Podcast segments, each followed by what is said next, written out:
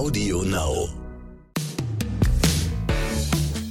Hallo und herzlich willkommen zu einer neuen Folge des Lageberichts. Wir haben heute eine Folge, auf die freue ich mich richtig. Und ich freue mich auch, dass du wieder da bist, Peter. Hallo. Ich habe die Reihenfolge wahrgenommen. Guten Tag. In immer gleich und gut gelaunt, Dr. Peter Hettenbach. Ich bin Katharina Ivankovic. Wir sprechen heute darüber. Äh, wir haben uns nämlich die Frage gestellt, ob wir heute eigentlich noch sehenswürdige Architektur bauen. Und ob das, was wir jetzt gerade so gerne angucken, die ganzen historischen Altstädte und so, ob Generationen, die uns folgen, unseren Krempel auch noch gerne angucken oder ob wir nur noch hässliches Zeug bauen. Genau, also Architekturtheorie. So hat es Peter genannt. Ihr werdet sehen, wir haben sehr unterschiedliche Ansätze gehabt. Let's go. So, Peter. Du hast mir gerade schon wieder die Laune verdorben. Ach, ich habe schöne Bilder dabei und Architektur, die Emotionen auslöst. Und vor Peter, ich flunkere nicht, liegt ein unfassbar dicker Schinken. Richtung der Telefonbuch. schwarz-weiß ist, Richtung Telefonbuch, der schwarz-weiß ist. Und darauf steht irgendwas mit Schriften. Und Darauf ich sehe nur ein kleines Bild bei dir vorne. Hast du schon Genau. wieder die Aufgabe nicht verstanden? Und die Überschrift heißt Ornament und Verbrechen. Um Gottes Willen. Okay. Okay. So, fangen wir aber einfach mal an, wo so die Idee herkam, dass wir das Thema heute aufbereiten. So, wir sind ja hier im wunderschönen Schwetzingen und wir haben ja einiges auch an historischen Altstädten um uns herum. Ich glaube, das erste Mal habe ich das Thema dir gegenüber angesprochen, kurz nachdem ich in Worms war. Worms hat auch einen tollen historischen ähm, Stadtkern und ähm, hat aber auch relativ nah am Stadtkern Neubauten. Und das war so ein bisschen so ein, so ein kleiner Schock von man geht aus dieser Historie, diesen schönen Gebäuden, die so viel Geschichte haben und dann puff, Block. so, das typische vier-, fünfgeschossige äh, Neubau-Wohngebäude, so ein bisschen kubisch, klotzig. Welche Ähm, Farbe? Weiß oder mehr Sandfarben? glaub- da kann man das glaub- Baujahr Ja, identifizieren. es war so weiß und hatte, weißt du, kennst du es, wenn die manchmal so graue, so graue äh, Rechtecke irgendwo drauf gemalt haben? So Aufgemalte Architektur. Aufgemalte Fein, ja. Architektur, genau. Ähm, und dann, da stand ich auch da und dachte mir, Mann, ey, ist echt das, das, was wir bauen. So, ist wirklich das, was die damals gemacht haben, mit den Mitteln, die die hatten und vor allem nicht hatten, haben sie das hingestellt, wo ich gerade herkomme und wir machen das da. Und da habe ich dir das das erste Mal so zugeworfen. Wir haben jetzt so ein bisschen, es so ein bisschen brodeln lassen, das Thema. Aber wir haben es auch nochmal aufgegriffen. Und zwar damals, als wir auf Ausflug in Berlin waren gemeinsam und äh, saßen dann in Berlin vorm Hauptbahnhof. Und äh, rund um den Hauptbahnhof in Berlin, ähnlich wie in München, ähnlich wie bei mir in Mannheim, gibt es Neubauentwicklungen.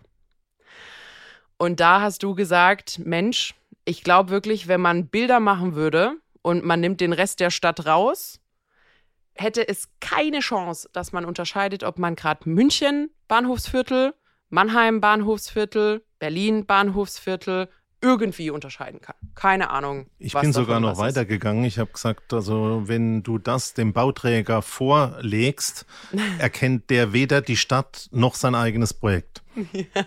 Und ich habe das gemacht. Mehr sagen wir dazu erstmal nicht. Ähm, genau, und daraus haben wir so ein bisschen die heutige Folge gedreht. Ähm, nämlich zum einen, also ich habe meine Lieblingsarchitekten und oder Gebäude rausgesucht. Und der Peter hat auch was gemacht. Was hast du denn? Was, was ist hast denn du da schon gemacht? wieder untertonmäßig drin? Mich interessieren halt auch die Dinge hinten dran. Und äh, dann machen wir mal den ersten großen Wurf. Ähm, wir wollen ja jetzt nicht komplett in die Architekturtheorie, nee, aber wollen wir nicht. Ja? es war schon von Beginn an so, dass nur die Prachtbauten eigentlich diese typischen Merkmale hatten, ob das jetzt romanisch ist oder die Spitzbögen im Barock. Äh, über das ganze Mittelalter haben und insgesamt auch alle Wohngebäude eigentlich nur Fachwerkbauweisen gesehen oder ein bisschen Lehmhütten oder eine Reddachddeckung in Norddeutschland. Und vielleicht kamen irgendwann mal auch Ziegelbauweisen dazu.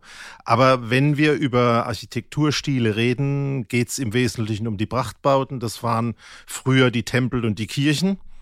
Mhm. Und dann kamen so ein bisschen die Schlösser dazu. Und dann kamst du und hast gesagt, aber wir wollen nur über moderne Architektur reden. Mhm. Da haben wir ein bisschen gestritten und haben dann 1900 festgelegt. Und deswegen darf ich jetzt nichts mehr zu Neuschwanstein sagen. Genau, das ist 1884 und ist damit abgeschnitten worden.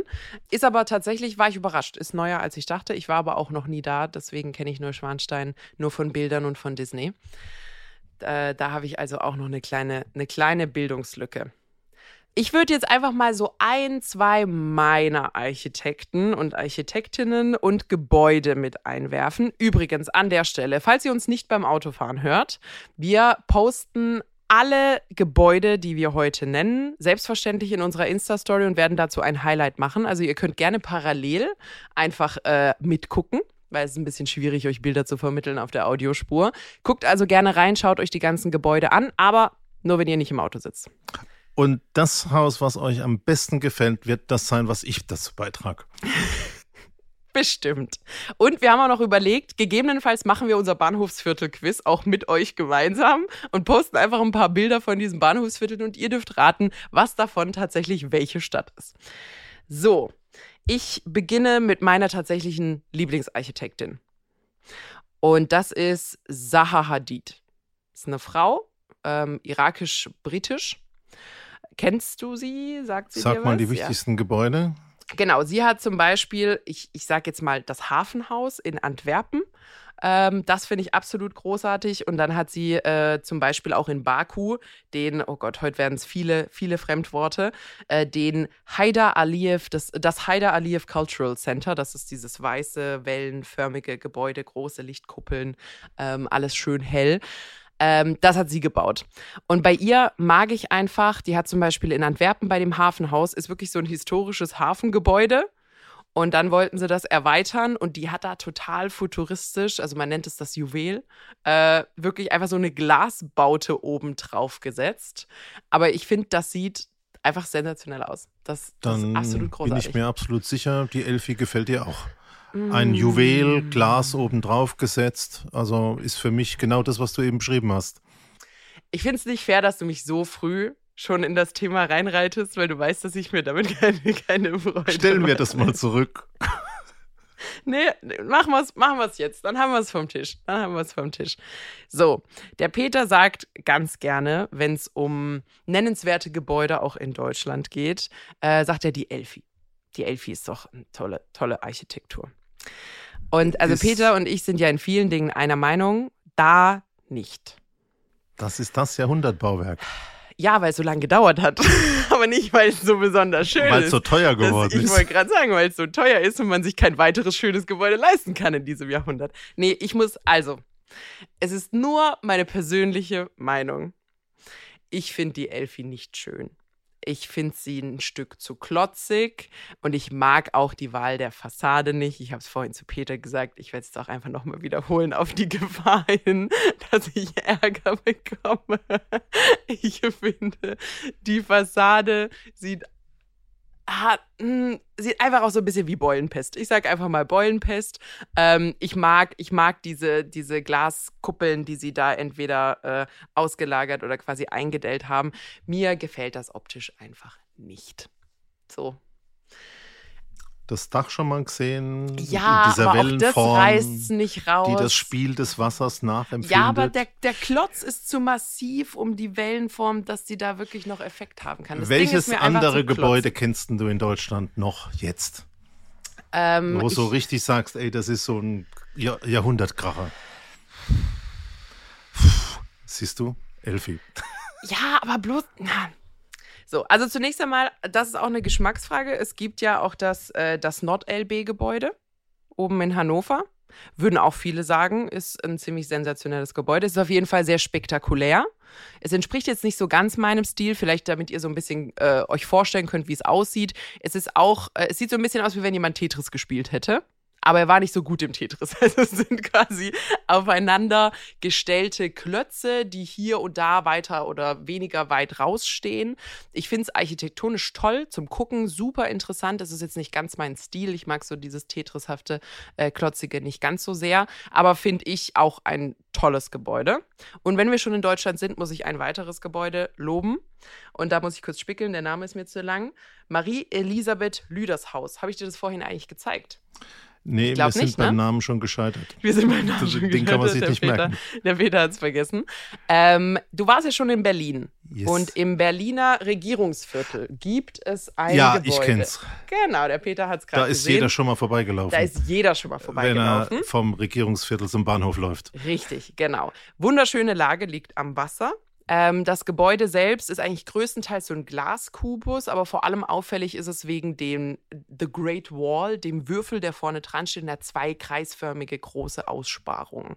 Und vor allem abends toll. Also wenn ihr mal irgendwie einen freien Abend habt in Berlin und es ist warm, nehmt euch irgendwo in einem Späti ein Bierchen mit und setzt euch da auf die Treppen.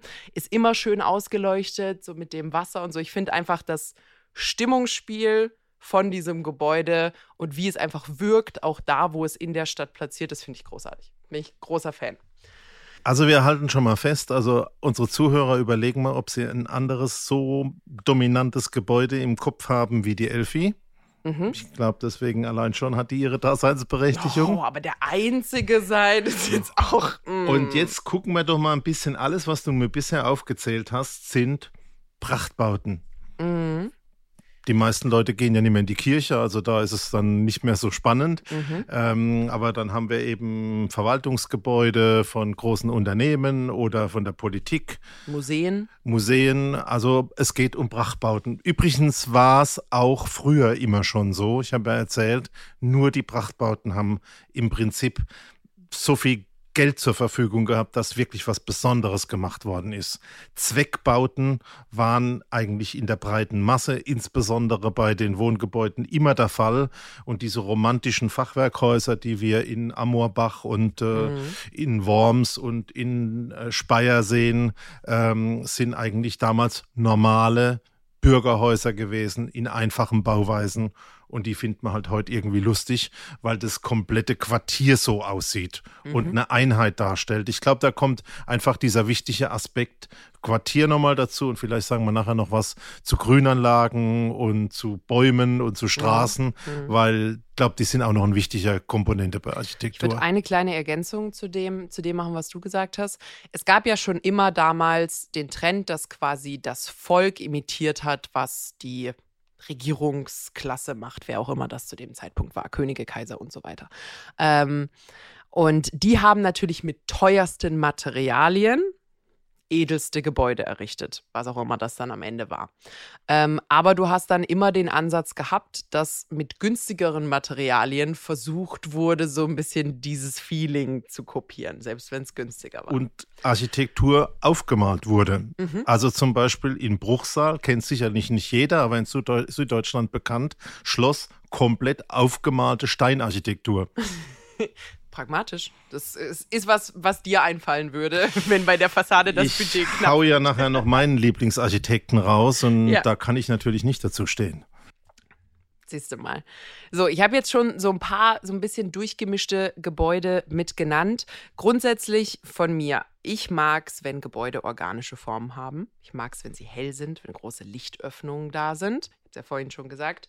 Äh, deswegen mag ich auch den aktuellen Entwurf von Stuttgart 21, wenn wir ihn denn je in Realität sehen sollten. Ich mag die großen Lichtkuppeln. Ich mag, wie sie quasi mit so einem Bogen nach unten zum Boden verbunden wurden. Gefallen dir die Hundertwasserhäuser? Nein. Die Wenn mit den organischen in der Formen? Ja, aber die sind zu organisch. Die, die sind zu, sieht aus, als ob es zu lange in der Sonne stand. Also das ist das, da, da habe ich dann doch so ein bisschen Ordnungsfimmel, dass es gewollt aussehen sollte. Dass ich schon Ästhetik und Kurven mag, aber die Hundertwasserhäuser sind mir zu wirr. Die sind zu unruhig. Die, das gefällt mir an der Stelle nicht. So, und ich habe aber auch gesagt, ich mag es grundsätzlich, äh, wenn Dinge auch einfach auf ihre Umgebung wirken. Das ist zum Beispiel bei dem Gebäude in Berlin so. Es gibt aber auch noch ein paar andere Gebäude, die genauso sind. Und eins davon ist zum Beispiel der Lotus-Tempel in Neu-Delhi. Das ist für alle, die ihn vielleicht nicht kennen, ähm, oder es den Namen nicht direkt zuordnen können. Das Ding sieht einfach aus wie eine gigantische weiße Lotusblüte ähm, vor einer großen Gartenanlage. Übrigens massiver Marmor. Also keine Ahnung, wie das möglich ist. Die müssen das Ding ja täglich polieren, dass der so wunderschön weiß bleibt, weil Marmor ist ja echt kein einfacher Stein, wenn man will, dass der so schön leuchtet. Und da ist es wirklich ähnlich wie beim Sydney Opera House.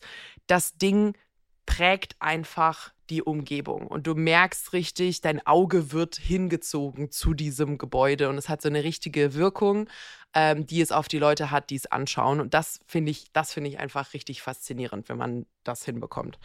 Aber du hast natürlich recht, äh, das sind absolute Prachtbauten und das wird häufig auch durch die Umgebung mitbewirkt. Das Sydney Opera House wirkt nur so krass, weil es natürlich mitten im Hafen steht, vollkommen alleine. Und dieser Tempel natürlich auch. Wenn man den verstecken würde inmitten von irgendwelchen anderen Gebäuden, hätte der eine ganz, ganz andere Wirkung.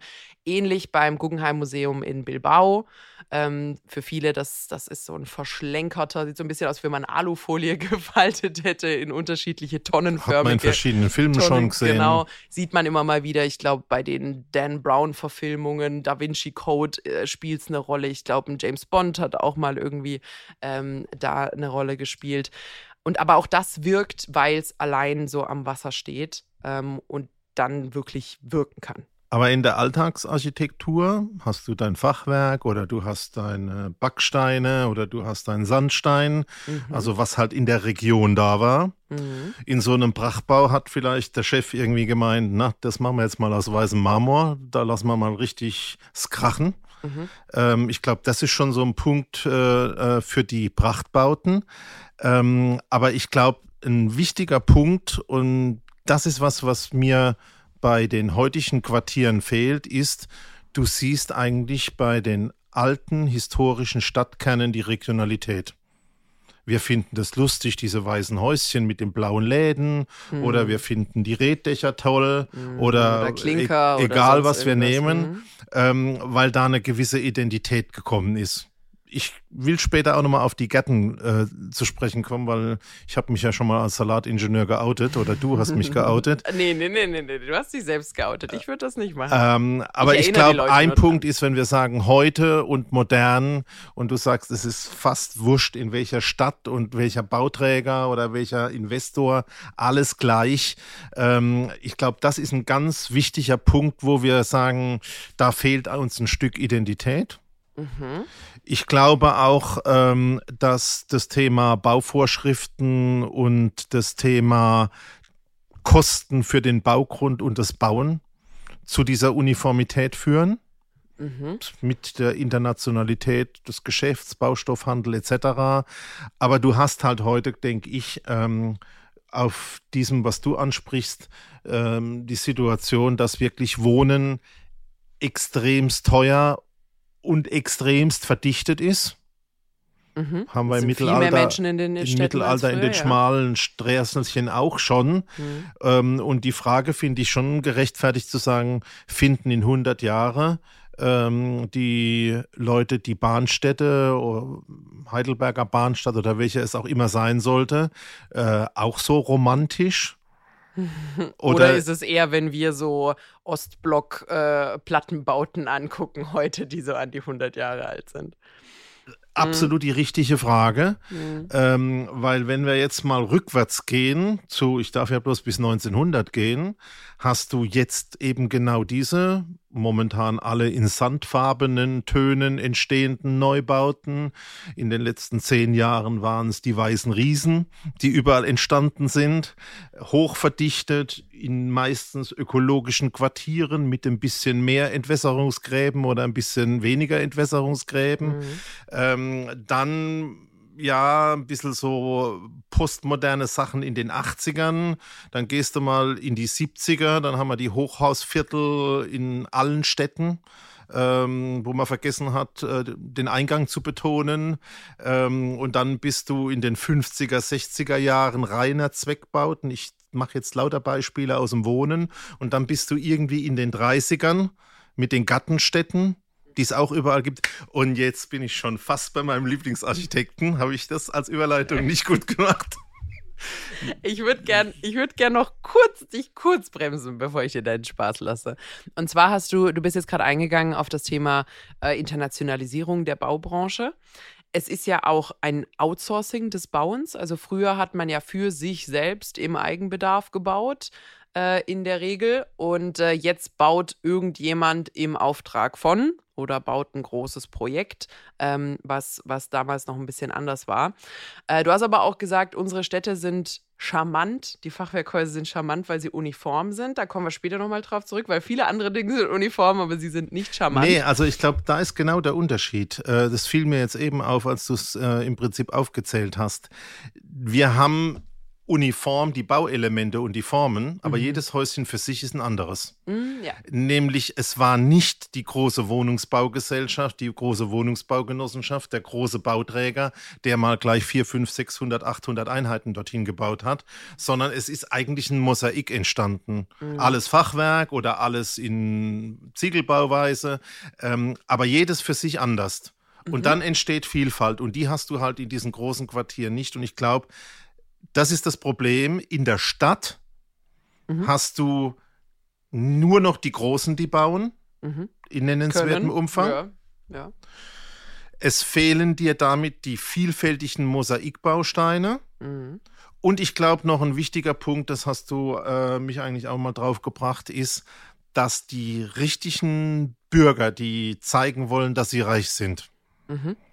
die früher, ich rede mal noch so um 1900, sonst bin ja? ich ja wieder aus deinem Zeitraster, ähm, wirklich in der Stadt gezeigt haben, ey, ich gehöre dazu und äh, ich zeige dir mal richtig, wie es funktioniert und gebe viel Geld aus und mache tatsächlich einen kleinen Prachtbau. Mhm. Und ich habe ja auch oft erzählt, wir sitzen hier ja in dem Schwetzinger Bahnhof und die Bahnhofsviertel lassen sich in zwei Kategorien bringen.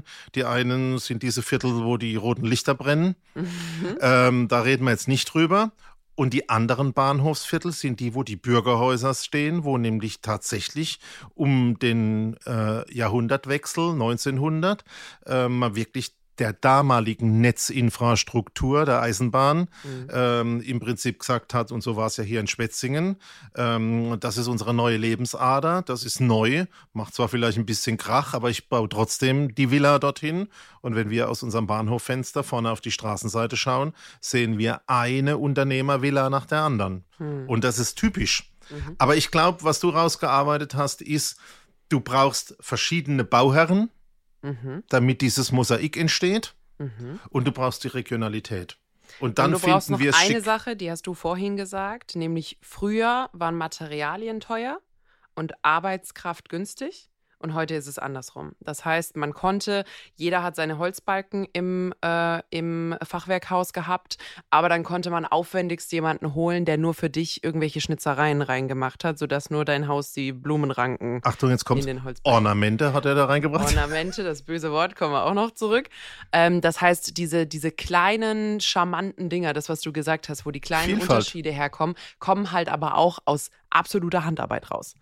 Und wenn du heute zu einem Bauherren sagen würdest, wäre schon schön, wenn wir das ein bisschen individueller gestalten könnten, dann guckt er in seine Excel rein und sagt, jo, vervierfacht äh, meine Handwerkerkosten.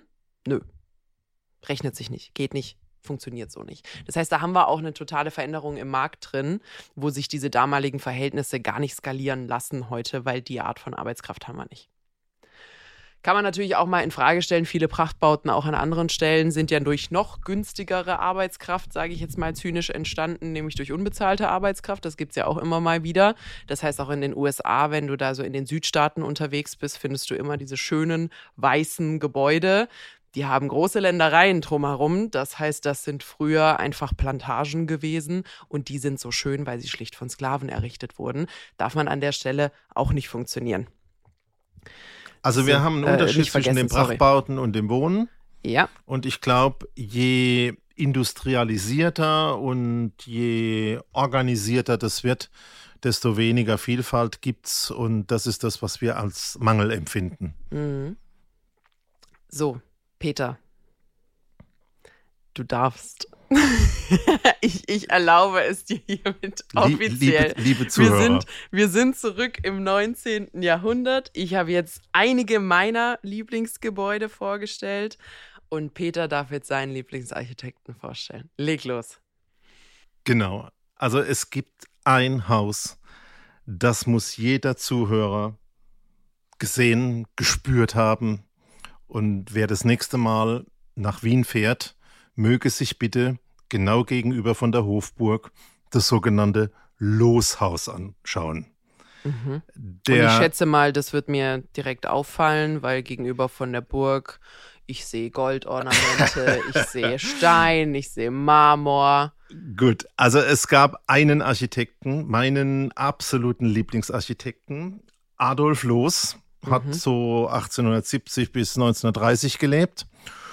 Und ähm, dem sein bester Artikel, also auch hier bester Artikel, den man ähm, von der Überschrift her zumindest finden kann, sie ist schwer zu lesen, ist Ornament und Verbrechen. Und ähm, das hat mich schon im Studium total fasziniert. Also ein Architekt, der einen Artikel schreibt, Ornament und Verbrechen. Und dann bin ich auch irgendwann mal nach Wien gefahren. Und also genau gegenüber von der Hofburg gibt es dieses Haus heute noch, heißt Loshaus, ist im Sockelbereich komplett aus Marmor, hochwertigstes Material gearbeitet.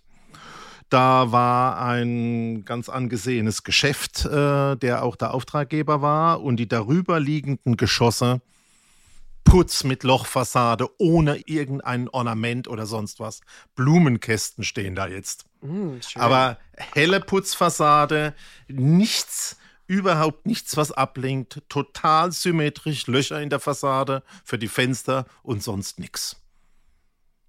Der philosophische Hintergrund, Ornamente in Gebrauchsgegenständen sind ein Verbrechen. Sie haben nur was zu suchen in der bildenden Kunst, also bei einem Gemälde oder bei einer Skulptur, in Gebrauchsgegenstände nicht. Der Herr Loos war leider nicht so sehr erfolgreich. Äh, eigentlich kennt man nur dieses eine Gebäude und ansonsten sehr viele Veröffentlichungen hat auch rege am gesellschaftlichen Leben in Wien teilgenommen. Der erste ähm, professionelle Speaker. Der war praktisch der erste professionelle Speaker, der sich durch die Salons da äh, geschwätzt hat. Aber ich finde es einfach total super und der Hintergrund, ja, dass wir vorher eigentlich nur so historisierendes Zeug gemacht haben, also mhm. was wir im Barock gemacht haben und äh, mhm. was wir in Gotik und so gemacht haben, okay. Dann gab es ja um 1900 äh, das Thema Jugendstil mit diesen, was du so liebst, geschwungenen Bögen und den floralen Mustern. Und viele werden äh, kennen in Darmstadt die Mathildenhöhe mit dem Fünffingerturm. Also auch wieder das Thema Prachtbauten. Und da hat er sich eben extremst aufgelehnt. Die anderen haben sich mächtig aufgeregt. Solche Typen finde ich ja immer gut. Und äh, die beste Geschichte, die ich also jetzt auch einfach immer noch weiß, wenn ich nach Wien komme, äh, der Kaiser, der ja von seiner Hofburg genau da drauf schauen musste und jeden Tag, wenn er mit seiner Kutsche dort vorbeifahren musste, sich geärgert hat, weil dieses schmucklose Gebäude da einfach rumstand. So erzählt man zumindest, hat sogar eine Zeit lang die Fenster zugenagelt von seiner Hofburg, damit er sich dieses schlimme Gebäude nicht anschaut. Aber es ist für mich der Architekt, der bei mir kleben geblieben ist. Deswegen kann ich so einen Podcast nicht machen, ohne auf den Adolf Loos zu sprechen zu kommen. Geiler Typ. Kennst du, kennst du die Regel, dass quasi jedes Schild und jede Regel hat ja eine Ursache. Das heißt, irgendwann ist mal was passiert. Und damit bin ich mir jetzt relativ sicher, dass der Herr Loos dafür verantwortlich ist, dass Wien die Baugenehmigung eingeführt hat. Und zwar ganz, ganz schnell, damit ihnen sowas nicht nochmal passiert. Also er ähm, war super umstritten, aber ähm, ich glaube, das war schon ein Statement um die Zeit. Ähm, und was da passiert ist, äh, sehen wir ja. Aber leider hat er sich nicht durchsetzen können. Aber jeder, der nach Wien fährt, muss sich dieses Loshaus anschauen und bitte im Kopf behalten. Beste Überschrift über einen Architekturartikel, den ich je hörte. Ornament und Verbrechen. Du, der war seiner Zeit einfach voraus. Ich hätte den, weißt du, wo ich den Herrn Los sehen würde? Wenn ich, wenn ich mir das, das Gebäude so angucke, so 1950er in Pforzheim. Sehr schöne Stadt. Also ich weiß, das ist ja jetzt fast deine Heimat, aber ich bin ja auch schon öfters mal in Pforzheim gewesen. Der Name ist schon schwer. Ja. Ähm, also architektonisch eine Perle. Ähm, sehr vielseitig auf jeden Fall. Für alle unsere Hörer, die damit nichts anfangen können. Pforzheim ist im Zweiten Weltkrieg dem Erdboden gleich gemacht worden. Also es ist wirklich komplett, äh, komplett zerstört worden und musste dann sehr schnell hochgezogen werden. Das bedeutet, ähm, Pforzheim hat nicht wie Paris so einen schönen Plan, wie die Stadt entwickelt wurde, sondern es sieht eher, eher aus wie einfach ein bisschen durchge, durchgemixt, jedweder Art, absolut hochfunktionell, einfach fünf, sechsstöckige Gebäude hochgezogen und hübsch ist nicht. So. Ein bisschen den Charme von Baracken. Also wir wollen jetzt äh, der Stadt nicht jetzt komplett aber, Unrecht tun äh, und dem Bauherrn, aber es ist also schon extrem. Ja. Aber komm nochmal zurück. Also ich glaube, wir haben schon ein paar tolle Punkte. Es geht um die Prachtbauten. Mhm. Wohnen waren schon immer ein Stück weniger. Ja. Aber wenn waren es die Herrschaftshäuser. Das war das Vielfältige, das Nebeneinander, das Miteinander, das Mosaik, die Abwechslung. Ich glaube, dass es trotz einer Dichte auch immer noch schöne Elemente in Grün mit Plätzen und mit Bäumen und mit Alleen gab. Ja. Das versucht man jetzt ja. so ein bisschen nachzuholen. Ähm, ich glaube, da werden wir bei den Quartieren, die wir heute haben, auch in 30, 40 Jahren mal sehen, was die Idee war. Wenn mhm. da halt jetzt kleine Bäumchen an der Straße stehen und jeder sagt, oh, es sieht aber jetzt sehr betonwüstenmäßig aus. Ähm, und die Abwasserkanäle zwischendrin, ich meine natürlich die Entwässerungsrigolen, ähm, die sind dann vielleicht auch mal schon ein bisschen grüner und zugewachsen. Ähm, aber ich glaube, dieses Gesamtbild und die Abwechslung, das ist das, was äh, es nicht mehr gibt und zunehmend nicht mehr gibt, wenn du institutionelle Bau Bauherren hast. Ja. Und ja. die sind aus der Stadt draußen, das kann sich kein Schwein mehr leisten. Genau, und da hast du ja vorhin auch schon angedeutet, haben wir auch einfach ein bisschen, ich sag mal, eine Demografieveränderung. Da, wo die reichen Stadthäuser hatten früher und die mitten in der Stadt hübsch gemacht haben, äh, ist es eigentlich eher so, dass die Reichen, ich sage jetzt nicht ganz aufs Land, aber zumindest aus der Stadt rausgezogen sind.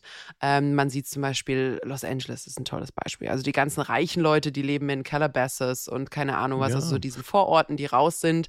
Downtown LA hat absolut rein gar nichts mit schön oder Prunkbauten zu tun. Und wenn du Hamburg siehst, Villenviertel, Elbchaussee, wenn du hier in Schwetzingen ein Villenviertel anguckst, in Mannheim gibt es eins, das hat eigentlich jede Stadt in Frankfurt.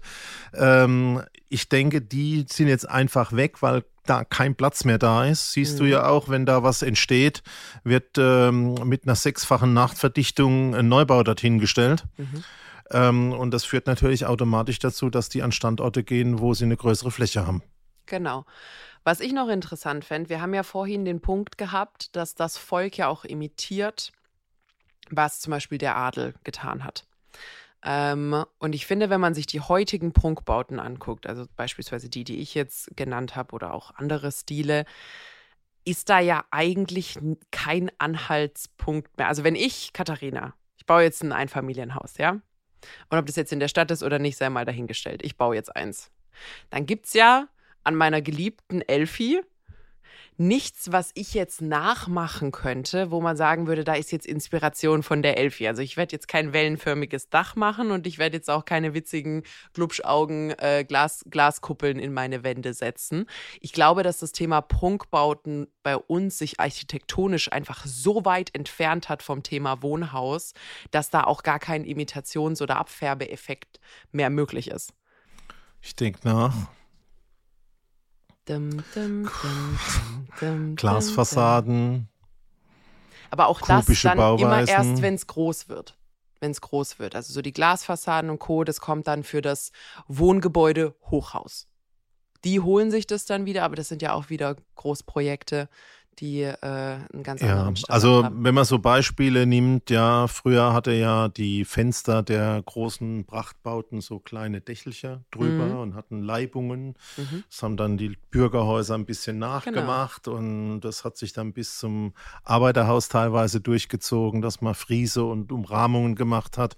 Ähm, wenn man das als Beispiel sieht, ja, gebe ich dir da recht. Ach, Musik in meinen Ohren. Damit sind wir auch fertig.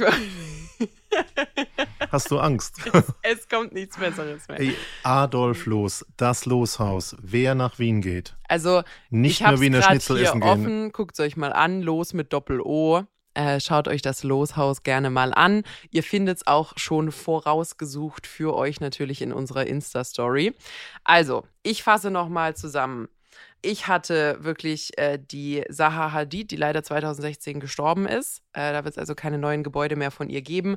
Das Hafenhaus in Antwerpen und in Baku, das Haider Aliyev Cultural Center. Auch schön, haben wir vorhin drüber gesprochen. In Shanghai gibt es das World Financial Center. Sieht aus wie ein großer Flaschenöffner, finde ich. Also ist auch extrem hoch, ist ein extrem hohes Gebäude. Ich finde es auch einfach witzig, muss ich zugeben, ähm, an der Stelle. Guggenheim Museum, guckt euch auf jeden Fall an. Das ist so das, was man im BK-Unterricht, wenn man beim Thema Architektur ankommt, eigentlich meistens durchnimmt. Viele von euch werden es wahrscheinlich auch schon kennen. Dann, wenn ihr mal in Berlin seid, guckt auf jeden Fall, holt euch ein Bierchen, setzt euch äh, ans Wasser im Regierungsviertel, guckt euch mal das Maria Elisabeth, Elisabeth Lüders Haus an und genießt da so ein bisschen die Stimmung. Und falls ihr mal in Indien sein solltet, selbstverständlich auch den Lotus-Tempel in Neu-Delhi. Und in Wien das Loshaus. und wenn ihr in Wien die Nase voll habt von den ganzen wunderschönen Gebäuden, die es dort gibt, und eure Augen brauchen eine Pause von schönen Dingen, dann guckt ihr euch das Loshaus direkt gegenüber der Hof. Ornament und Verbrechen. Genau, Urlaub für die Augen. Finde ich, finde ich klasse. So, schau mal, so sollte, so sollte man das bewerben. Ist einfach nur eine Marketing-Sache. Der Los hätte bei mir keine Chance gehabt ohne diesen Titel. das glaube ich, das glaube ich. Ist aber auch ein Typ, ich sehe sehr viel von dir darin wieder. Ich verstehe also, warum, warum das an der Stelle ein Sympathieträger ist. Okay, wir haben einmal die Runde gedreht. Ich glaube, zusammengefasst lässt sich sagen, selbstverständlich das Thema Personalkosten sorgt dafür, dass wir einfach kostenoptimiert bauen müssen. Wir müssen sehr viel mehr Wohnraum auf kleinerer Fläche schaffen. Auch das, allein die Funktionsgebundenheit des Gebäudes limitiert an der Stelle einfach die Deko, äh, die dort möglich ist. Man muss serieller arbeiten, man braucht Masseneffekte, Skaleneffekte. Auch in der Planung ist es halt einfach Copy-Paste, äh, das gleiche Gebäude zehnmal nebeneinander zu stellen, ist sehr viel einfacher als zehn Architekten zu holen, die zehn unterschiedliche Gebäude an der Stelle hinstellen. Du hast es vorhin gesagt, das ganze Thema Quartiersentwicklung. Die Städte sind nun mal schon da äh, so wie sie sind. Das heißt, da wird unter Umständen mal ein Gebäudeblock abgerissen und ein neuer hingebaut, aber es wird seltenst noch mal ein ganzes Quartier neu entwickelt und kann von neu auf gedacht werden. Da könnt ihr mal wirklich in die Entwicklungsländer gucken, da wo wirklich jetzt noch ganze Stadtteile entstehen. Wir haben vorhin über Lissabon gesprochen. Lissabon hat damals für die Expo oder Olympiade, ich weiß es gar nicht mehr so genau, eben auch noch mal am Hafen unten ein ganzes, ein ganzes neues Viertel äh, konzipiert, allerdings auch nicht mit dem Fokus Wohnen. Ähm, alles in allem.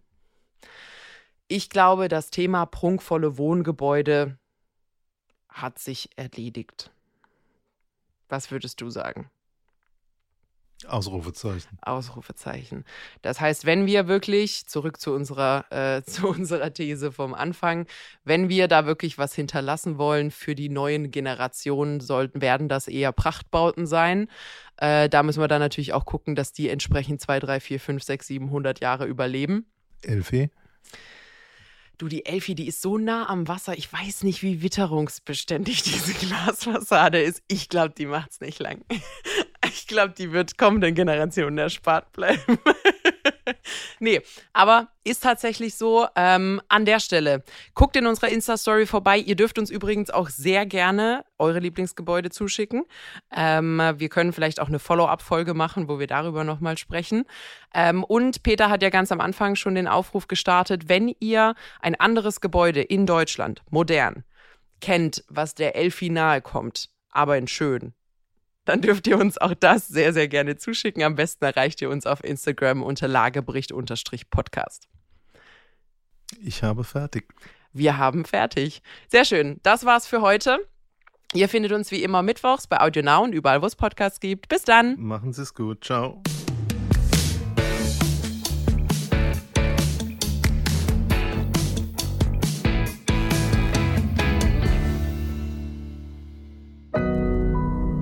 Audio Now.